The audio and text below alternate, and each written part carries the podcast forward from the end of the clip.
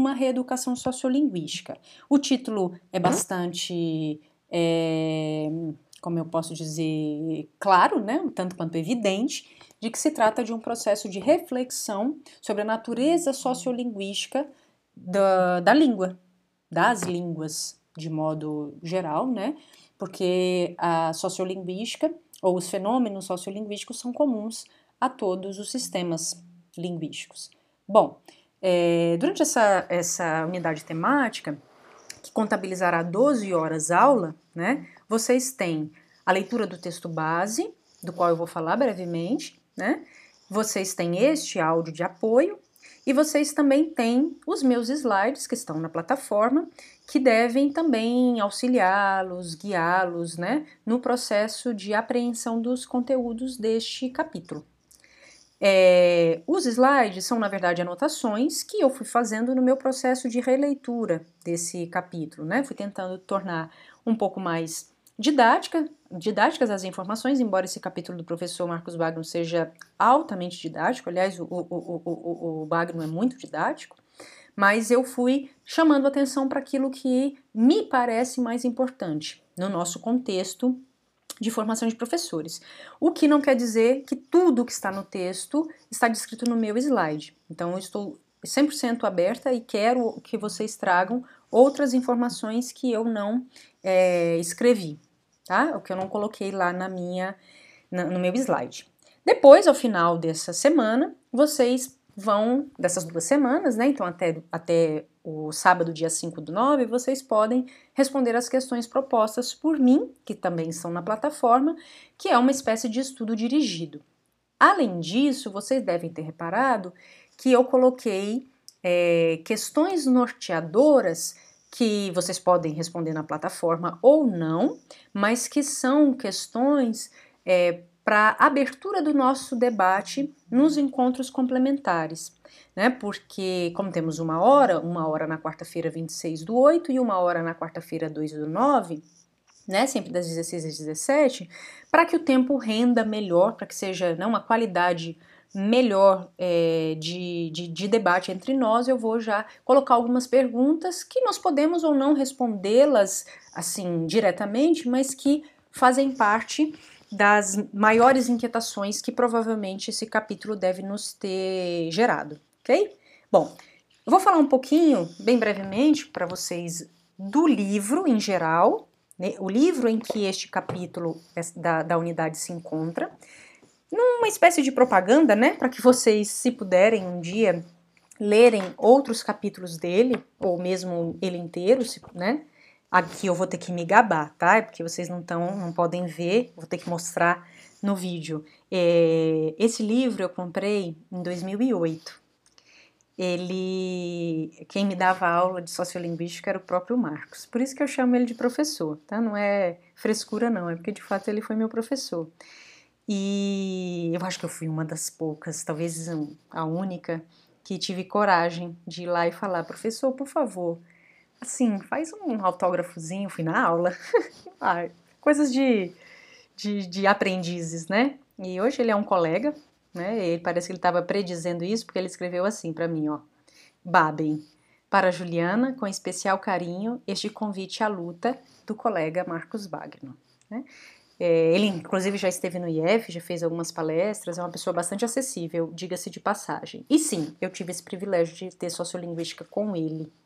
Bom, é, deixando a tietagem de lado, esse livro ele realmente é muito valioso.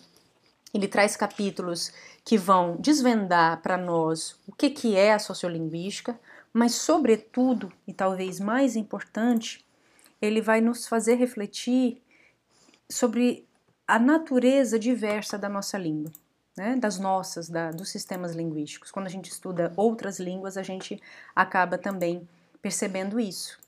É, esse livro tem por principal objetivo, o título dele é bem explicativo, também adoro o título desse livro, Nada na Língua é por Acaso. Nada na Língua é por Acaso vai refletir sobre como tudo o que acontece na fala de um falante nativo de uma língua está intimamente relacionado com fatores que são é, internos a ela. Então, quero dizer com isso, não há nada que um falante produza e que seja inteligível para os outros falantes que não, que não expresse regras internas daquela língua.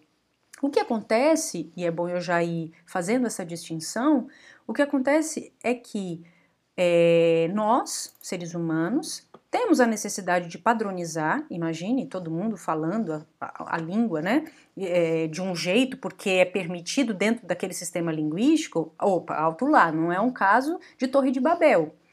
A língua tem várias, é, ela tem graus de variação, mas ela é um sistema, senão ela se torna outra língua, tá? É bom eu pontuar isso.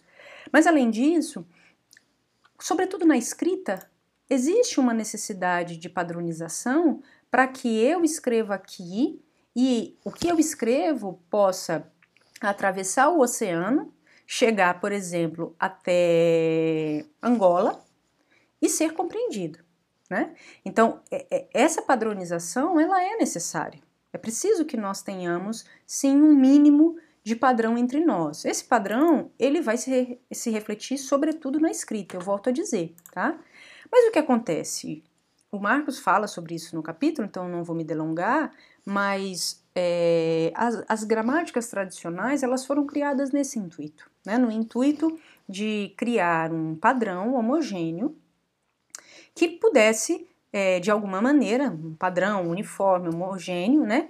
É, aqui eu cito o próprio Marcos, tá? Lá na página 63 é, como a língua grega tinha se tornado o idioma internacional dentre, é, dentro do grande império formado pelas conquistas de Alexandre, surgiu a necessidade de normatizar, normatizar essa língua, ou seja, de criar um padrão uniforme e homogêneo que se erguesse acima das diferenças regionais e sociais para se transformar num instrumento de unificação política e cultural. Vejam, é, é daí que nasce a gramática tradicional, né? Você vai ver, vocês vão ver mais sobre isso no, no, no, no livro aqui, né? No capítulo do Bagno. Mas o que acontece, e todo este livro vai falar disso, é que nós substituímos, nós acabamos por achar que é essa gramática tradicional, friso, que é uma utopia, né, que é uma abstração, é algo que é criado né, por um conjunto é, de, de falantes, e aí nós podemos justamente refletir sobre que grupo de falantes é esse que cria uma gramática, né, que cria esse instrumento que normatiza e gera um padrão de, de língua, né? É, nós substituímos e achamos que essa gramática tradicional é a regra linguística. E este livro vai colocar exatamente essa questão em xeque e vai nos provocar sobre o fato de que não há uma única regra. Né? Não há um único modelo de língua, mas há modelos. Há, na verdade, inclusive, mudanças e variações dentro desses modelos. Eles vão passando por processos de transformação.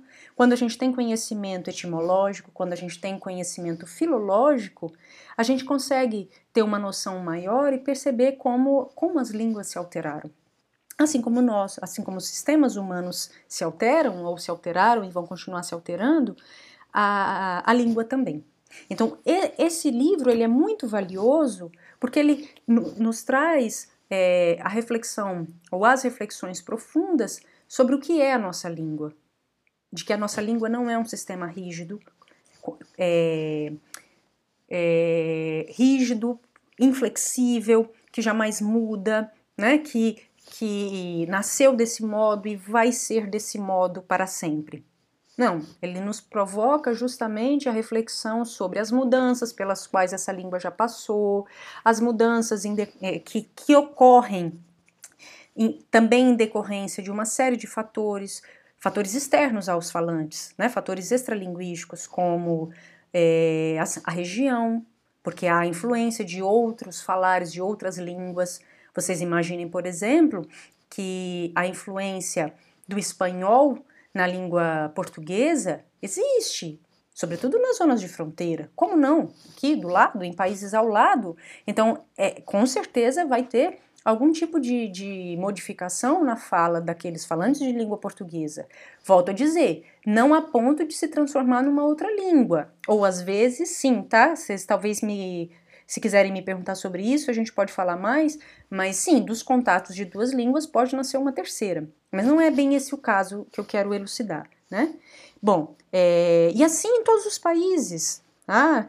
nas regiões da França que estão em fronteira com a Alemanha, você vai ter, é, inclusive, sons, né, alguns elementos ali da fonética que vão ser diferentes por exemplo, do, do chamado francês estandarte, ou do, do, do, nosso português culto, né? É, e que vão ser diferentes daqueles mais próximos da Itália. E assim sucessivamente, em todos os países, em todos os lugares, isso sempre ocorreu, e foi assim que nós saímos do latim e chegamos em língua portuguesa, se não falávamos todos aqui latim. Aqui não, né? Porque aqui ele veio, ele já veio é, de além-mar, mas lá pelo menos na região de Roma, na região ali da Europa, que foi do Império Romano, se falaria latim. Mas é porque a língua muda, né, que nossas várias e várias e várias e várias línguas existem no planeta. Bom, é, esse livro então vai ser importante para nos para modificar ou nos colocar para refletir sobre a nossa atitude de estudantes, mas que passaremos a estudiosos, olha que palavra bonita, da língua, né? E como professores pesquisadores. É, esse capítulo em especial vai nos provocar sobre como deve ser a minha atitude de professor em sala de aula no tratamento que eu dou à variação linguística, ao fenômeno da variação linguística, seja do ponto de vista é, acadêmico, ou seja, como que eu vou tratar desse tema quando surgir num, numa, um exercício, num texto, em alguma é, em algum momento, né, uma provocação, uma pergunta de um aluno. Então, do ponto de vista teórico, metodológico, das minhas escolhas, das escolhas de como eu vou encaminhar a minha, as minhas práticas pedagógicas, mas também do ponto de vista de prática social. Como que eu, professora de língua portuguesa, vou encarar, por exemplo, ou qual vai ser a minha atitude diante do preconceito linguístico que invariavelmente vai surgir na minha sala. Afinal de contas, eu terei uma série de alunos que falam é, variedades distintas. Então, esse capítulo é importante para a gente pensar sobre isso. Esse livro, de modo geral, e a nossa unidade temática, é, vai nos provocar, e eu quero que vocês tenham isso em mente, sobre o fato de a língua não ter absolutamente nada nela que se dê de maneira fortuita. Ah, me deu vontade aqui, aí eu não vou usar o R é, como é, porta, eu vou falar porta, porque me deu vontade, assim, foi uma coisa ou por acaso, né, esbarrei, bati o pé e passei a falar, em vez de porta, passei a falar porta. Não, isso não é fortuito. Isso certamente tem outras regras linguísticas ali, alguma coisa que atua no, no, no, no meu processo de produção. Ou há fatores extralinguísticos que de alguma maneira é, geraram regularidades distintas, mas que há regularidade há. Quando uma criança está aprendendo a falar, por exemplo, observem como naturalmente ela vai gerando as suas próprias hipóteses, algumas ela vai acertar, outras ela vai errar. Lembro que eu já falei sobre isso com vocês algumas vezes, né?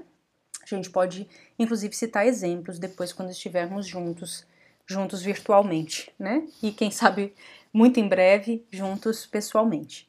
Bom, é, para eu avançar e não, não ficar me alongando demais aqui nesse áudio, que já se alongou suficientemente, nesse capítulo eu peço que vocês leiam com bastante atenção a noção de diversidade linguística, né? revisem o conceito de varia, variação linguística, pensem nela sempre como algo que é natural da língua, afinal de contas, está relacionada à própria natureza humana que é variável, que é pluri, que é multi, certo?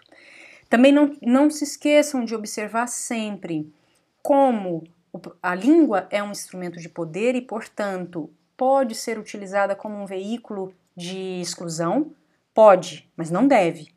Tá? e nós temos que estar sempre atentos a isso.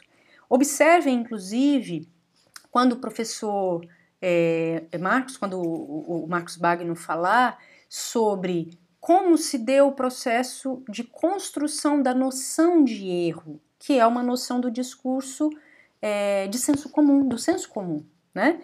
E observe como nós devemos, e essa já é uma das respostas sobre a nossa atitude em sala de aula, substituir a noção de erro pelas noções de variação e de mudança. Mas para isso nós temos que conhecer. A primeira coisa que nós temos que ter é conhecimento científico, é conhecimento da nossa língua, é conhecimento dos processos evolutivos da nossa língua, né? Evolutivo não no sentido de se tornar melhor, mas no sentido de se alterar, certo? É, lembre sempre que tudo isso é, é linguístico, mas também é social, político e ideológico. Né? Vejam os, os, exemplos que eu coloquei para vocês, vejam se ficaram claros os, os exemplinhos que eu pus de filologia românica, ou seja, que mostram as tendências de alteração que ocorreram, por exemplo, do latim para o latim vulgar. O latim vulgar já era uma das variedades é, da época, que pelo título, né, pelo nome, latim vulgar, vocês já sabem que é o que não era o latim erudito.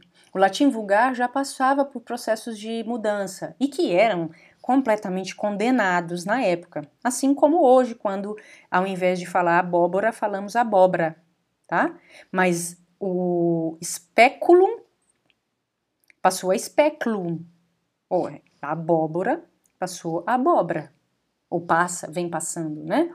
Então, tudo isso que eu pelo que me lembro, eu já mostrei para vocês algumas coisas em sala, a gente pode falar mais sobre isso se vocês quiserem nos nossos encontros, levem para nós, tá? Vejam com atenção nos slides que eu coloquei um ponto de exclamação com algumas páginas e um ou outro que significa dê mais atenção a essas páginas, por favor, certo? Observem também na leitura de vocês é, o conceito de, de, de norma, tá? Aquilo que é tido como o normal ou aquilo que é normativo. Pensem, reflitam sobre o que, que é uma gramática normativa e o que, que é a gramática descritiva, que descreve o fenômeno, os fenômenos na língua. Aí talvez vocês vão se recordar justamente do, do, da, dos debates do, promovidos pelo livro da, da, da professora Irandê Antunes, né? O Muito Além da Gramática. Lembra que falamos sobre isso? Né? É, nisso vai se provocar também um pouco sobre a questão que eu quero deixar para vocês, que é o que, é que a gente vai fazer em sala de aula com relação a isso? Existe uma norma que a gente chama de norma padrão, né? A norma padrão, que é aquela abstração, é a, é a, a gramática tradicional, que é utópica. É, existe a norma culta, que é a norma falada pelos Falantes cultos são os, os falantes escolarizados, que é uma variedade de prestígio. Existem as, as outras variedades diversas, diversas, diversas, por vários fatores. O que, que eu faço em sala? O que, que eu ensino? E aí fica a pergunta: é ou não é para ensinar a gramática tradicional em sala? A gente vai debater sobre isso, né? A gente vai precisar debater sobre isso nos nossos encontros. É, e por fim, a última coisa que eu quero salientar para vocês é os fatores que atuam sobre a estigmatização e o prestígio sociais, né, a estigmatização social e o prestígio social das variedades. Né? Tem um, um, um, uma pirâmide lá no capítulo é que você tem a norma padrão, essa abstração que eu falei para vocês, que é, é, é utópica, é criada assim, mas que nenhum falante de fato, na realidade, vai usá-la, a não ser que ele esteja agindo artificialmente, tá? Para reproduzir estri é, é, é, estritamente o que está escrito na, na gramática. E as variedades, esse, um contínuo, eu diria, de variedades diversas. Essas variedades vão ser mais ou menos prestigiadas conforme o, a proximidade ou o distanciamento que tem da, da, chamada norma padrão. Né? Eu acho que isso é bastante claro e eu peço que vocês reflitam sobre isso, reflitam sobre quem são as variedades prestigiadas, quem são as variedades estigmatizadas. Claro que nós sabemos que tem fatores sociais que atuam fortemente nisso, dentre eles a escolaridade, Né? A norma culta, por exemplo, é a norma estandarte, é a norma, ou enfim, a, a variedade, a, a, variedade estandarte do, do português. É, significa que é a variedade usada, em geral, pelos falantes cultos. Os falantes cultos são os falantes que são de ambiente urbano e não rural, que tem um poder é, aquisitivo minimamente elevado ou médio para cima e que tem alta escolaridade, certo? O Marcos fala sobre isso durante o livro, ele esclarece quem é o falante culto. Então, é, esse é prestigiado. Veja quais são, que fatores que são externos à língua, né, também estão atrelados a isso. O ambiente urbano, a escolaridade e a renda. Em contrapartida, não precisamos nem falar que o, a, a, o ambiente rural, a falta de renda e a falta de escolaridade vão pesar a balança para o estigma. O estigma vai ser maior nesses casos. É claro que você pode ter variações nisso, tá? Isso é um, é um contínuo, como eu disse para vocês. Eu posso ter escolaridade e ter a renda baixíssima. Né? E aí, e, na verdade, nesse país seria um tanto quanto é, paradoxal essa minha frase, né? Mas enfim, é, eu posso ter escolaridade, não vou dizer altíssima e a renda baixíssima, que se, se eu colocar nos extremos vai ficar estranho. Mas percebam, é, é um contínuo, né? Mas você tem o lado do privilégio e o lado do estigma. E é isso, tá? Aí eu provoco vocês a pensarem sobre essas questões, a pensarem sobre a escola como um espaço que está entre o conhecimento científico que é nosso, que, que nós é que detemos esse conhecimento, e o senso comum, porque vai. É, é, é, o, o, discurso que nós vamos ter em, sala é o discurso dos nossos alunos, que é o discurso do senso comum. E como nos, é, alice, é, nos equilibrarmos nessa, nessa balança, tá? Bom, então eu espero que vocês tenham uma excelente semana, uma excelente é, unidade temática, né, durante essas duas semanas, e nos encontramos lá nas nossas aulas virtuais complementares, certo? Um beijo para todas e todos.